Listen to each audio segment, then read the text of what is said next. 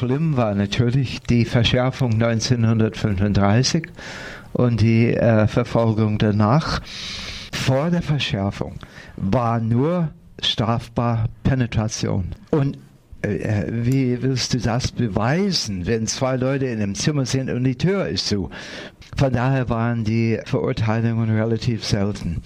Nachher war alles, was in diese Richtung ging, strafbar. Es musste nicht einmal Handlung sein, auch der Versuch war strafbar. Schlimm war natürlich auch, dass Paragraph 175 nicht abgeschafft wurde am Kriegsende, sondern weiterhin in Kraft blieb bis 1969.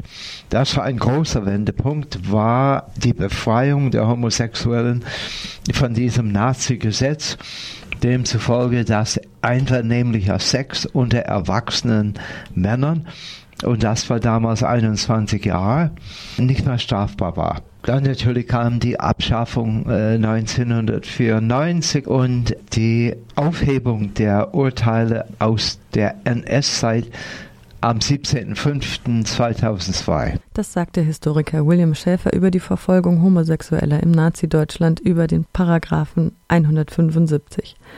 Da dieser erst 1994 endgültig abgeschafft wurde, haben viele Opfer nach Kriegsende nie über den wahren Grund ihrer Inhaftierung sprechen können, da sie ja nach dem Nazi-Paragraphen immer noch verfolgt werden konnten. Wir hören Ralf Bogen, Initiator der Website Der Liebe wegen.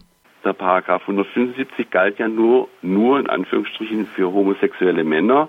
Deshalb ist es praktisch, also wir haben es viel leichter, über unsere Schicksale in vorhergehenden Generationen zu erforschen, als jetzt zum Beispiel die Lesben haben es da viel schwieriger und auch die Transsexuellen, Transgender und Intersexuellen haben es auch schwieriger, weil die Anhaltspunkte nicht so eindeutig sind. Also in KZ-Unterlagen, alle Gefangenen wurden registriert und von den Nazis fein säuberlich, bürokratisch, kann man sagen, für die Forschung ist es natürlich eine Erleichterung.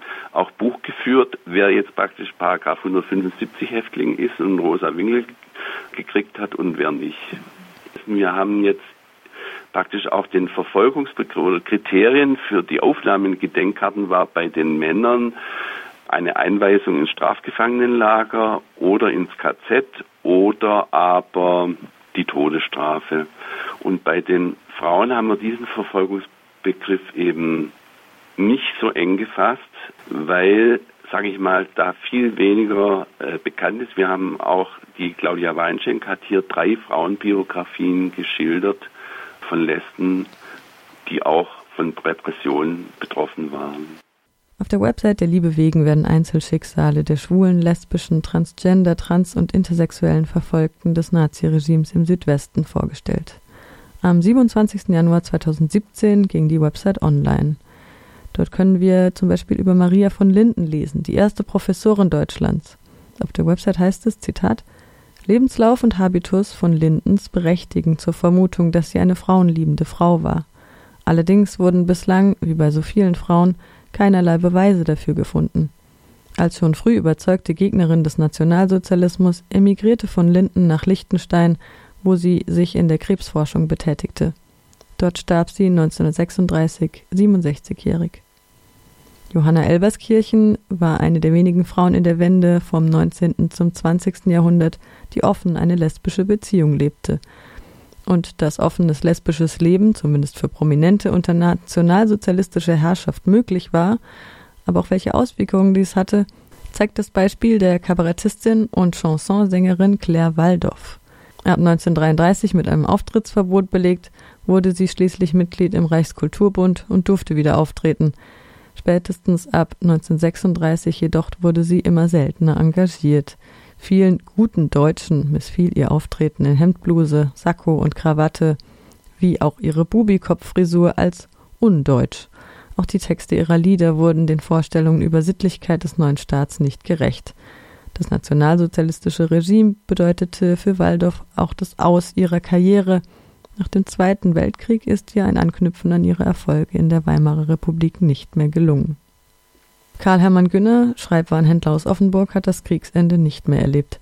Mehrfach verurteilt wegen Paragraf 175 und wegen Hören eines Feindsenders wurde er nach Verbüßung seiner Haftstrafe ins KZ gebracht. In Dachau wurde er dann ermordet. Die Todesmeldung gibt als Grund Versagen von Herz und Kreislauf bei Bauchspeicheldrüsenblutung an. Alle Menschen im KZ starben eines Natürlich. natürlichen Todes, laut Sterbeurkunde.